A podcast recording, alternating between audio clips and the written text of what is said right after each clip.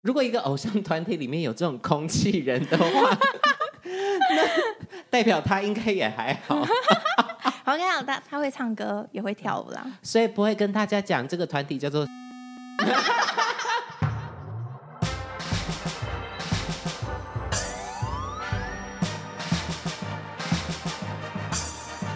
说说说说你爱音乐。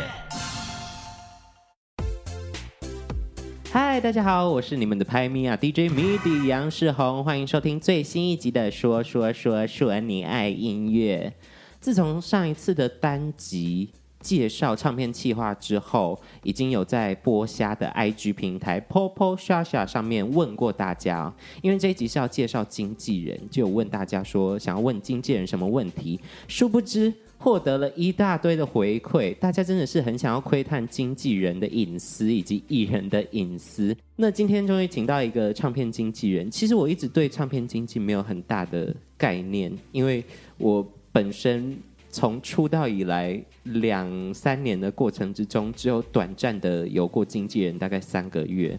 所以其实我对经纪人是最不熟的，那就来看看今天我们要访问这一位经纪人他是谁，他又会带来什么样的内容呢？Hello，大家好，我是慧慧。呜，OK，好，自带音效。你你的声音听起来超紧张哎！哦，真的假的吗？哦，OK，好，有点 真的假的吗？因为在对在这一次我们要瞧这个访谈之前，我就有先给你。一些我想要问的问题，以及观众朋友们想要问的问题。然后你，我刚才看到你的笔记本里面密密麻麻，全部都写满，说到底要怎么回答这些问题。对，所以你是紧张，还是你想要好好的回答？对，反正就主要是很想认真的回答，加上就是怕你知道，就是讲话这件事情，就是还是要很微妙，因为这个工作关系，所以就是要非常的小心的讲东西。我突然觉得，其实艺人真的蛮辛苦的，因为好像我们在私底下就是聊天干嘛，就是很很放啊，很随便。嗯、可其实一拿起麦克风，就像我现在这样，一开始要录的时候，我就觉得天啊，其实还是蛮紧张的。大家如果也可以看看他笔记本里面写的内容，就会知道他有多么的认真。因为我以前访谈的对象都是两手空空来让我访问，他们顶多看过访纲，可是第一次遇到这么认真的来宾，所以我也会很认真的对待你的。好，可以谢谢。好的，那我觉得大家刻板印象中的经纪人就是偶像剧那种灰头土脸。然后任劳任怨，然后身上背了一大堆东西，然后艺人超美超帅，这其实差不多啊，差不多吧？其实就差不多，但因为我们工作内容就很琐碎，你小到就是你要了解艺人的喜好，不管是吃的、喝的，或是穿的、用的什么的喜好，因为。呃，你可能了解他们的喜好，相处上也会比较容易嘛，就不用一直问来问去干嘛的。嗯、然后，对，当然就是帮他们背一些整理东西或是什么的那些都有。然后大到就是你要帮艺人规划他们的事业跟他们的形象样貌，就是对艺人对外的样子，是你可能要帮他们规划一下的。包括包装跟对人设，可能偏向人设这一系列的。嗯，那包含通告也是。经纪人会经手到的吗？哦，对，会就是对通告上节目的这些内容，我们也会帮他们先过滤，因为有些人可能，哦、有些艺人可能玩游戏他会有一些压力，嗯，或者是。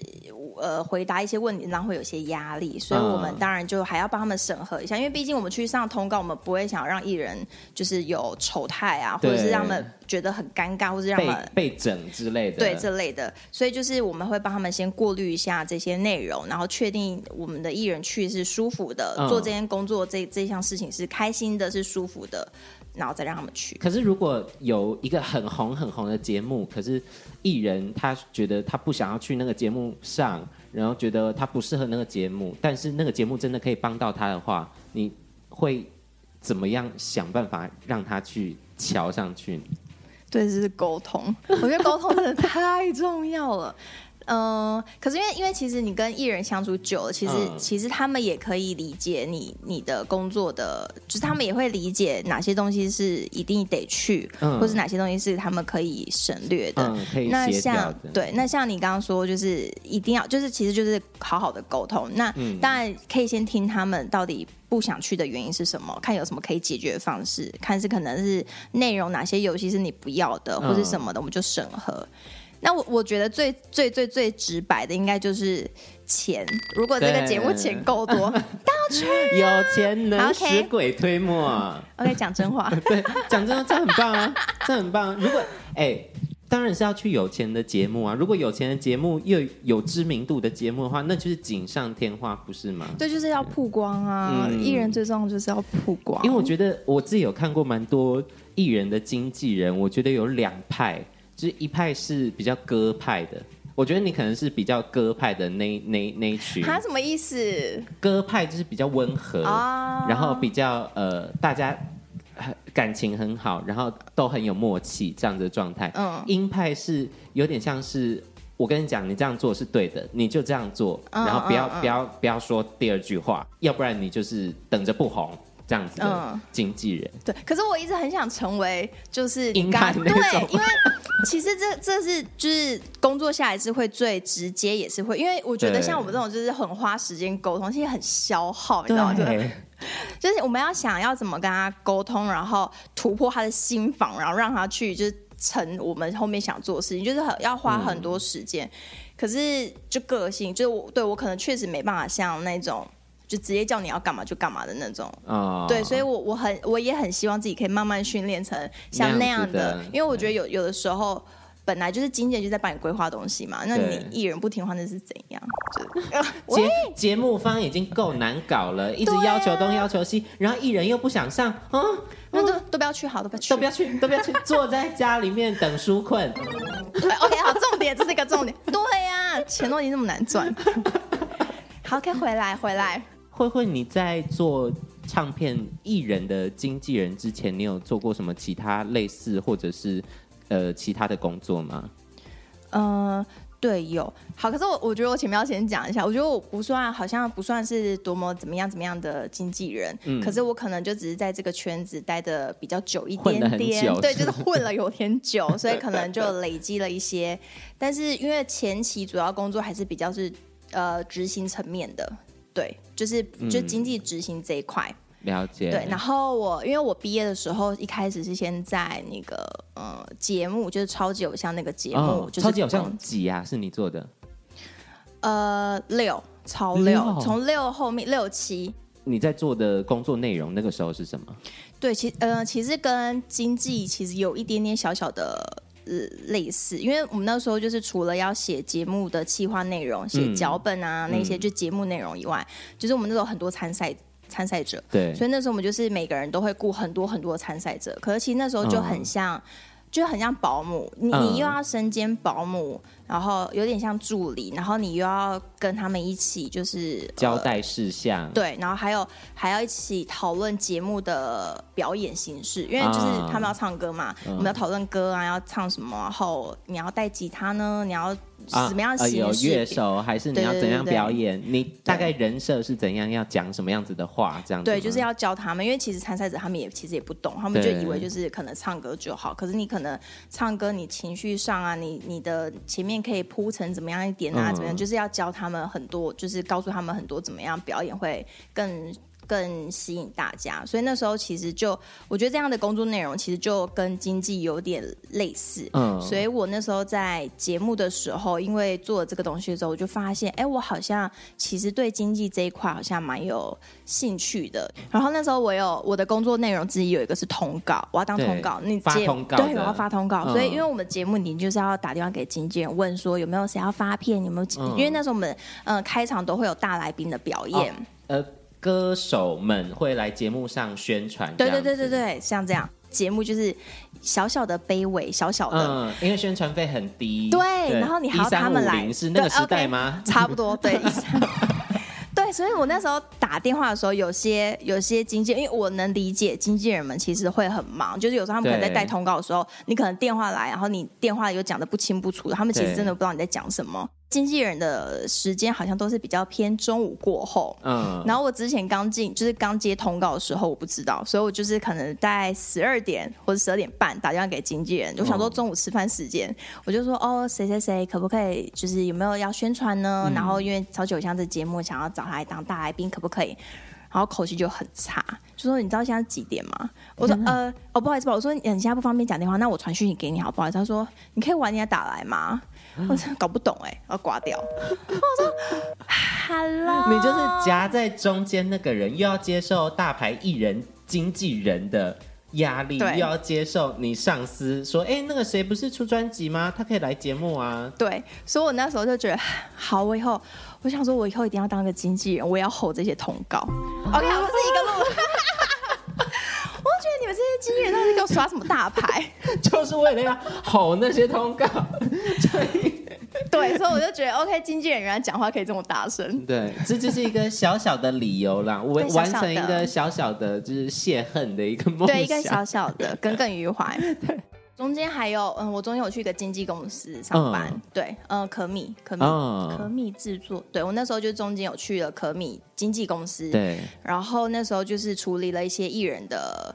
的工作，其实就是那那因为那间公司是经纪公司，是戏剧的经纪公司，嗯、所以那一块就会比较偏戏剧、偶像剧类。对，然后就发现，因为我好像没有这么这么爱看偶像剧之类，或是 我没有那么爱看戏剧，所以就发现，嗯，我好像跟音乐比较有连接。对，而且我我好像就是有时候，因为有些那时候带的人，有些就是也是。歌手，对，所以就是有带过他们去表演，他们去可能不管是商演活动、尾牙、校唱这些的，然后就觉得哦，艺人在台上表演的时候的那种感觉，就是哦是比较我想要做的。像慧慧是大传系出来的，就会跟电视啊，跟呃演艺圈会有一些关系，媒体类的。媒体类的。嗯嗯嗯。那呃，除了这样子的呃科系之外，还有什么东西是自己可以培养的？然后为了能够成为经纪人这个职业，其实就是说话的艺术，我觉得这太这太重要。嗯、因为有些厂商就是你一定要跟他很迂回的在那边，嗯，来来回回，你就是 就是其实应该是说要很会看，你要在短短的交谈的过程中要很会抓到这个人到底是怎么样的人，你要怎么怎么跟他讲话。比如说记者打电话过来说：“哎，我看到你那个、那个谁谁谁艺人，你做他经纪嘛，对吗？嗯，我看到那个叉叉叉艺人好像去某个那个妇产科去看医生，哎，是不是有什么发生什么事情了呢？哦，你说妇产科吗？对，我们记者有拍到照片这样子。嗯，OK，但是其实我我觉得。女生去妇产科应该是蛮正常的吧？我们总是会有一些需要啊，哦、或是例行性的检查。那个时候有拍到是，她是跟一个男生一起去的，是跟男朋友去妇产科看什么东西吗？朋友吧，我觉得这一块你要不要先把照片发给我看一下？因为其实我，嗯、呃，我觉得例行性的检查找个朋友去，或是他的兄弟姐妹去，我觉得都蛮有可能的哎、因为我现在没有看到你的照片，我不是很确定，你方便先发个照片给我看一下吗？嗯，因为毕竟如果不是不是不实的报道，我觉得你这样报出去好像也蛮不妥的。嗯，那先等我一下，我问一下我主管。OK，好，推脱，推掉了。哎、欸，很厉害哎！我我其实因为之前我有耳闻过有发生这类的事情，所以在这些新闻曝光之前，经纪人大概都会先知道，对吗？稍微有点礼貌的媒体们都会先知会一声，嗯、其实都是蛮好，其实彼此大家都认识，所以都还是会讲一下，或是说哦，这个真的压不下来了，你们看要怎么处理吧？解你们可以看什么事后。来处理吧，可是这个就是新闻已经被太多人发了，或是有些人说，我就拿到这个独家，不然你要拿另外一个独家来跟我换。哦，独家换独家，对，好像有些是这样啦。可是通常都会，其实大家都好朋友嘛，还是会讲一下。你们这样讲话很累，你们讲话要绕过脑袋很多圈，就很迂回啊。第一个是跟对对上艺人，你可能要有一些东西要稍微隐藏一下，就不要讲的太直白。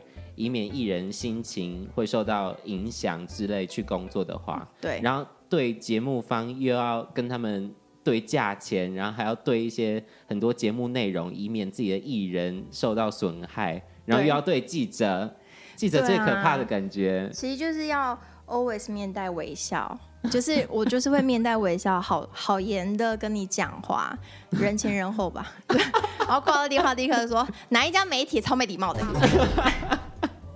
要不要跟大家分享一下，你有做过哪些艺人，然后有发生过什么有趣或者印象深刻的事情吗？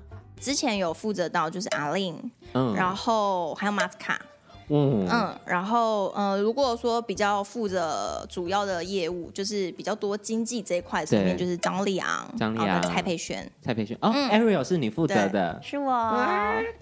有一个我觉得应该是我到目前遇到最大条的事情，也是最好笑的事情。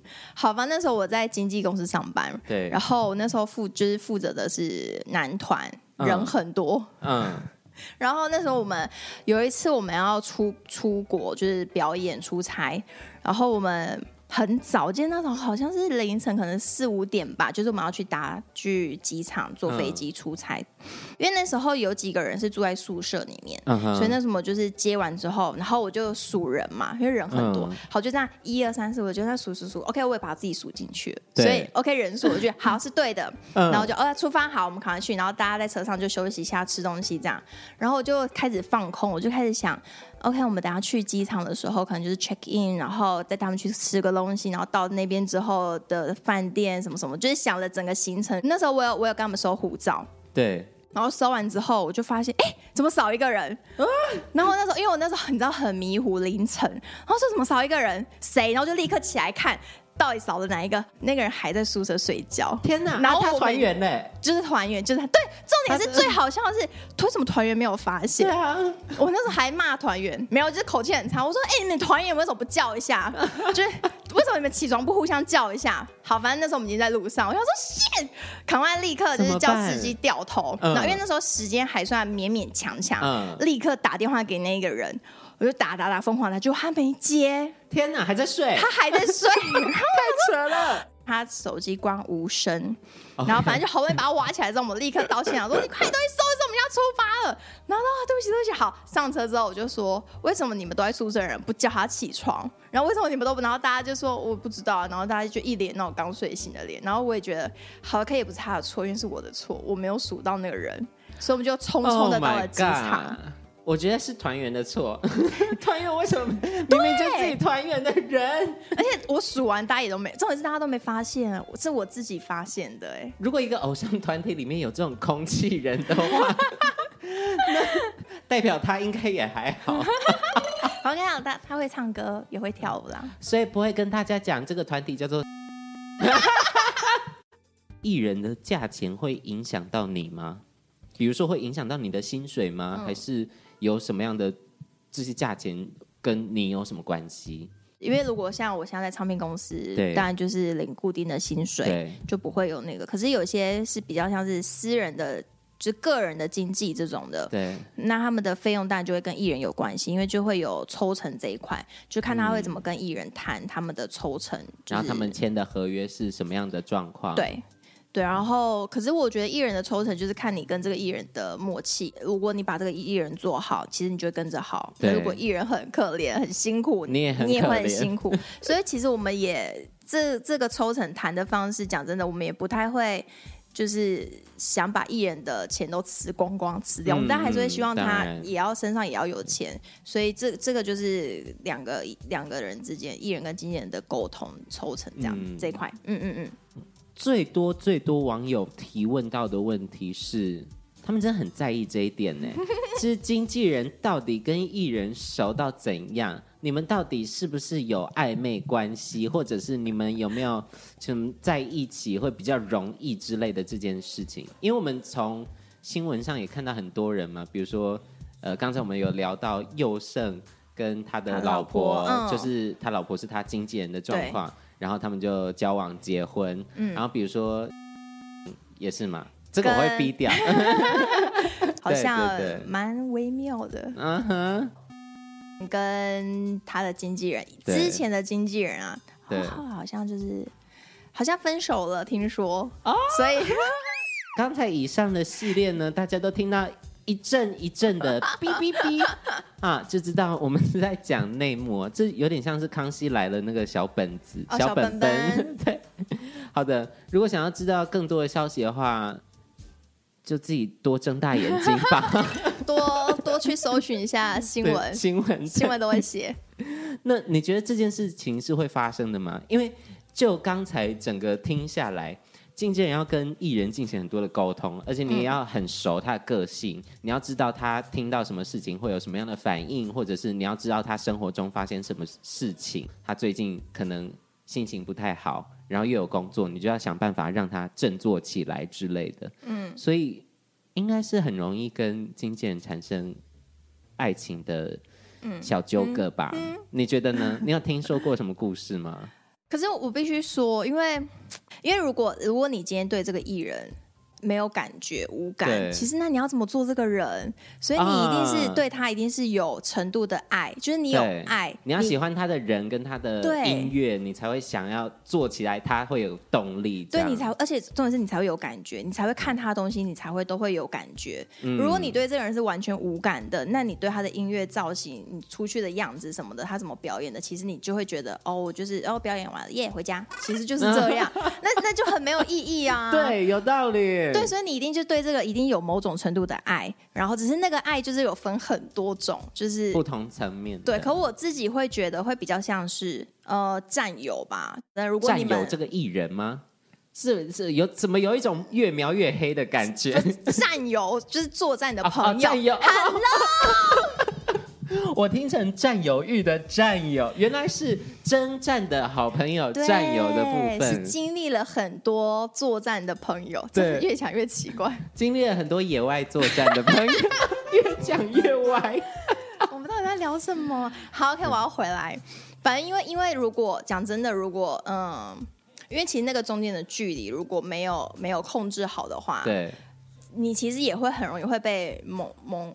蒙蔽双眼，对因为你其实就是会，你就会容易失去判断嘛。对如果你真的，如果你们之间进化成不一样的感觉、不一样的情感的话，其实你就会变得很不客观。其实这样就不，这样就这样又不对，这样就有点跑调。比如说有一个男艺人之类的，然后经纪人真的跟他交往，然后被节目发了一个很多正妹的通告。那个经纪人可能想说，哦，那么多正妹，我不想让你去，然后就删掉那个通告，类似这种，对，类似，比如说这种这种状况啦。对，或者是你可能可能可能经纪人的喜欢的样样子是怎么样的，可是那个样子可能不一定适合这个艺人。啊、可是因为因为好交往，可是他爱的就是这个样子，他就一直想把它打造成那样，可是他就不适合啊。对，那你看是不是就失去了判断？对，所以这个就是我我，但是我必须说，就是有的时候确实那个。那条线会很难拿捏，对，但是就是还是要客观一点的，把持好了，对对，客观一点。可是我也没有觉得，就是如果真的在一起或者怎么样会不好啦。但是就是我觉得工作还是要有工作的的样子，工作还是要有工作的判断在那边会比较好。因为刚才我们在 re 稿的时候呢。慧慧就有讲到很多，就是他觉得经纪人除了我们刚才讲的呃通告啊，然后艺人本身，然后还有一些厂商之类的，嗯，除了这些，还有要对粉丝。为什么你们要对粉丝负责？为什么？到底为何？好，因为我必须说，今天这个艺人可以有那样的成就的话，其实粉丝很重要。对。你自己讲完，觉得自己太官腔了，对不对？那我好官腔，我怎么回事？好回来。可是这的确是事实，因为没有他们，没有随便讲好了拉票好了，你可能要，你可能在什么活动上，你需要粉丝帮你拉票干嘛的？其实这真的很重要，因为如果没有，因为讲真，我们工作人员不太会一直在那边投票或干嘛。对，嗯、可是没有他们，其实他们的成绩就不会跑得这么好，或者是可能在各大数位平台也是需要他们帮忙充电听。对，对，所以其实其实粉丝真的很重要。好，其实这些歌迷。粉丝们其实都会对艺人有一定程度的憧憬嘛，对，就是一定就是喜欢他们，也希望有机会可以近距离的接近他们什么的。如果你经纪人跟艺人非常的微妙，好了，就是那个氛围是有粉红泡泡的话，其实粉丝很敏感的，他们就会觉得就是哎，怪怪的，哦，你为什么不工作？你就是经纪人啊，你你为什么要这样子？啊，就是这类的，所以。对，所以所以那你们出去工作的时候，比如说是在公开的场合，比如说演唱会之类的，好了，嗯、你们也不会穿的很花枝招展这样子，要不然就会被粉丝讲说，哦、那个经纪人他为什么要穿成那样？他以为自己是艺人吗？这样吗？对，就是你可能你可能露胸啊、短裤啊这种的，哦、就是没有啦，少数哦。我但我要先说，这些都是少数的，一因为一定一定有黑粉嘛，不是所有的粉丝都是好的嘛。对，所以就是会有一些部分的粉丝会觉得你穿那个露胸的是，对，是怎样？就是你在干嘛？你要露给谁看？或者是对，有的时候细肩的这种的，可能就会被讲话。可是这是少数。这真的是一个很微妙的工作，就是你不能够跟你的艺人表现的过于 body body，嗯，但是你又不能抢过他，又不能太弱，因为如果你太弱，你在呃通告、在电视、在记者前面，你就会觉得很好欺负。对对，我觉得这样子微妙的平衡真的很难掌握。对，因为我觉得经纪人跟艺人其实就是生命共同体耶。嗯，其实是啊，因为就是我刚刚讲，你好，他好你就好，对，他不好你就会很也不好。我们出去活动的时候，然后那时候看没有车，然后就要过马路，我就要带着带着艺人过马路，然后我只要跨出一步，突然冲出一台摩托车，然后我就差点要他要撞到我，然后艺人就是非常好心的，就是扶了我一把，就是那种把我拉过来的那种。然后立马就接吻了上来。OK，好，然后 slow motion。OK，too much。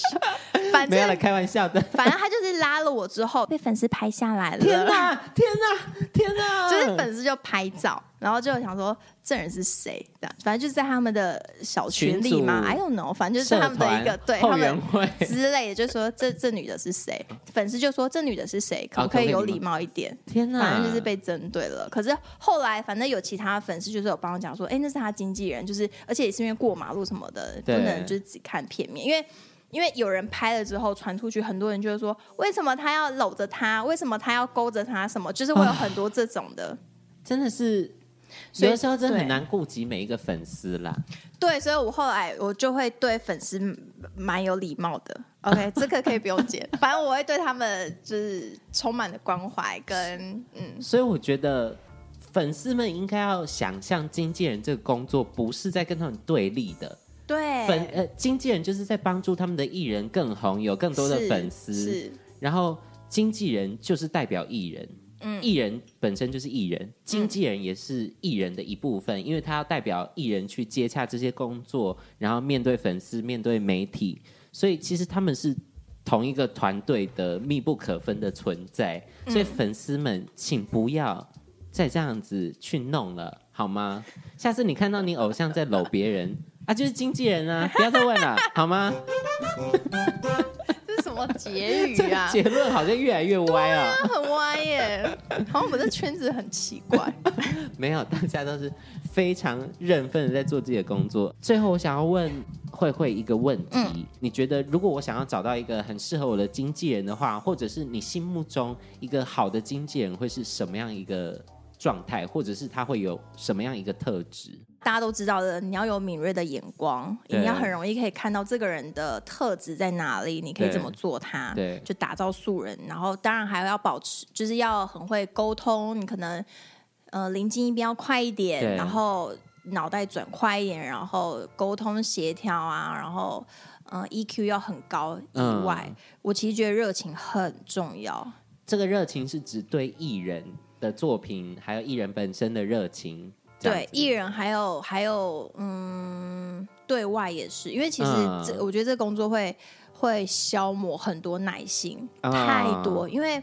大家都为了事情要好，呃，不只是艺人，艺人可为他作品要好，然后可能公司同仁也希望这个作品好，然后或者是厂商希望这个东西好，嗯、这个表演好，所以大家就会很很沟通来沟通去很多意见，对，然后你就必须要好好一个个沟通。有时候你会觉得明明我们想的是比较好的，可是可能艺人觉得不对，他那样的才好，因为他自己了解他自己，他就是觉得那样才是好的。嗯，所以你其实就是要花很多时间去沟通，然后。就是当你沟通完之后，你还是要有一颗热情的心，会觉得好，没事，都过了，这个东西会好的，就是一定会很棒的，大红大紫的。所以我觉得其实热情太重要，因为就是消磨掉你太多耐心。对，了解了。好的，我会去继续努力的。我回答到你的问题吗？我有有有，就是其实我一直觉得，我一直很希望，就是跟我工作的团队都。对我的作品很有想象或感觉，或者有信心等等。然后这样也会刺激艺人本身。我从艺人的角度去讲这件事情，嗯、可以刺激到艺人本身会想要做得更好，嗯、以免让我的团队失望。对，我觉得这是一个互相的正面的、互相鼓励的一个团队，才会是最好的状态。嗯，对吧？所以我觉得，嗯。至少我今天对经济有更多的了解，然后我也可以想办法啊，去瞧一瞧，看看身边有没有这样子的人。所以不是都歪的吧？应该有有正面的。哎，今天很正面，好不好？好的，那我们今天跟呃唱片圈的经纪人就聊到这边，让我们感谢慧慧来参与我们节目，耶！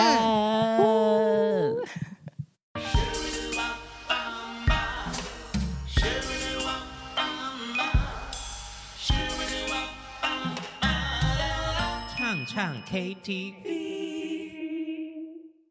忠实的听众朋友们一定已经发现了，没有错，今天是全新的单元——唱唱 KTV。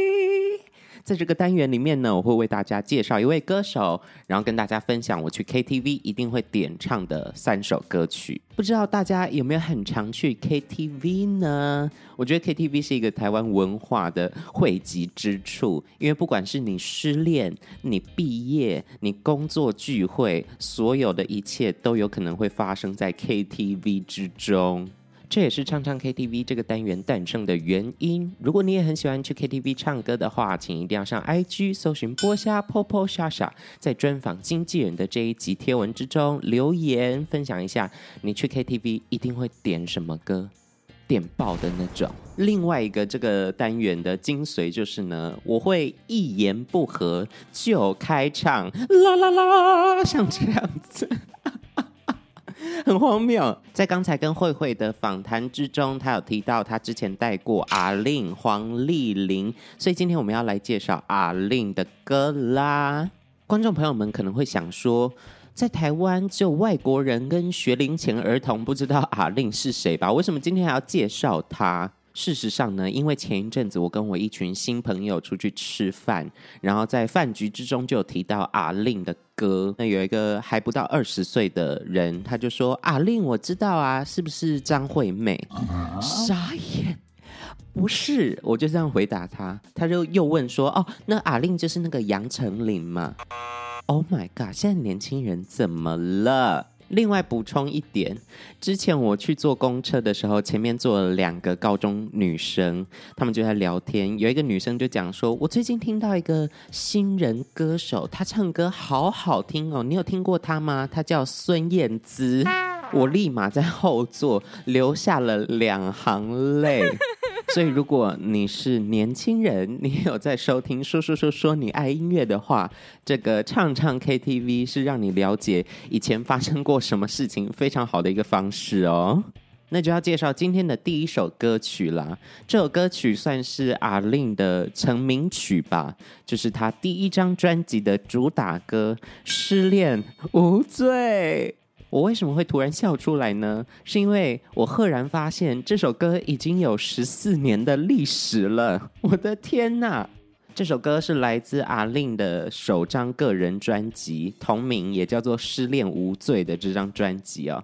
他也靠着这张专辑入围了当时金曲奖的最佳新人奖。我应该不用特地介绍这首歌曲吧？时代隔阂有这么深吗？就算是过了十四年后的今天，我想很多人在失恋的时候一定会去 KTV 点播这首《失恋无罪》，然后大声放声嚎啕的唱，表达自己。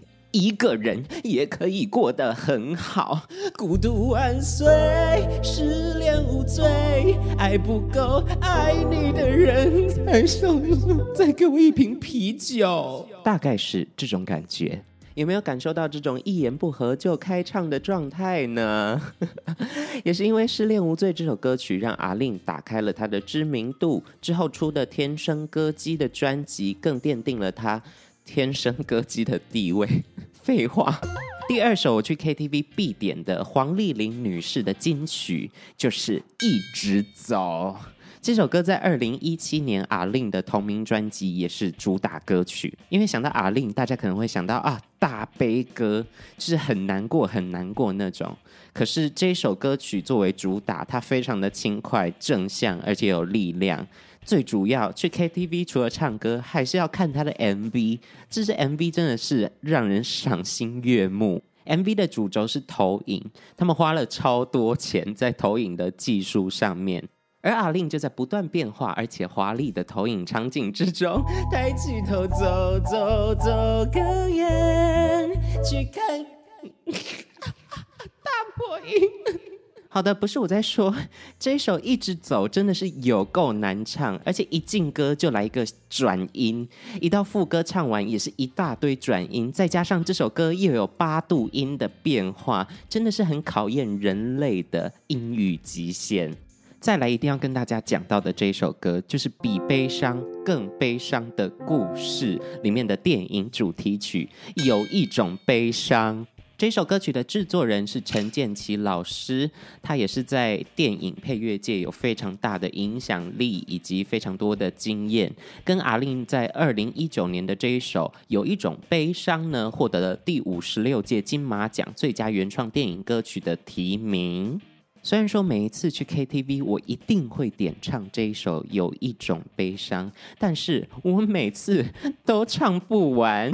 还有另外一首电影主题曲，我也非常常点，就是后来的《我们的主题曲》《我们》by 陈奕迅。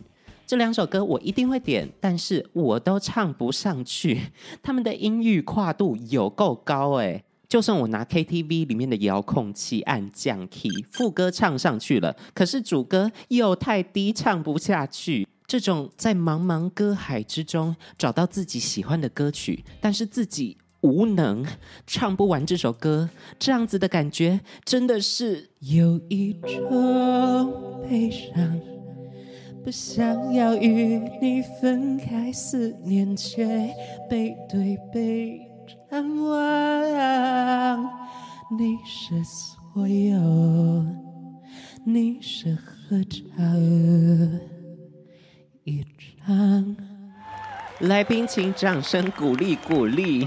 终于一雪刚才破音的前耻。以上就是由唱唱 KTV 推荐给大家三首 A-Lin 黄丽玲女士的 KTV 金曲。除了上述推荐的三首歌曲以外阿令实在有太多歌值得去 KTV 大唱特唱，比如说《回家》、嗯，《四季》、呃，《爱请问怎么走》、《我不离开》。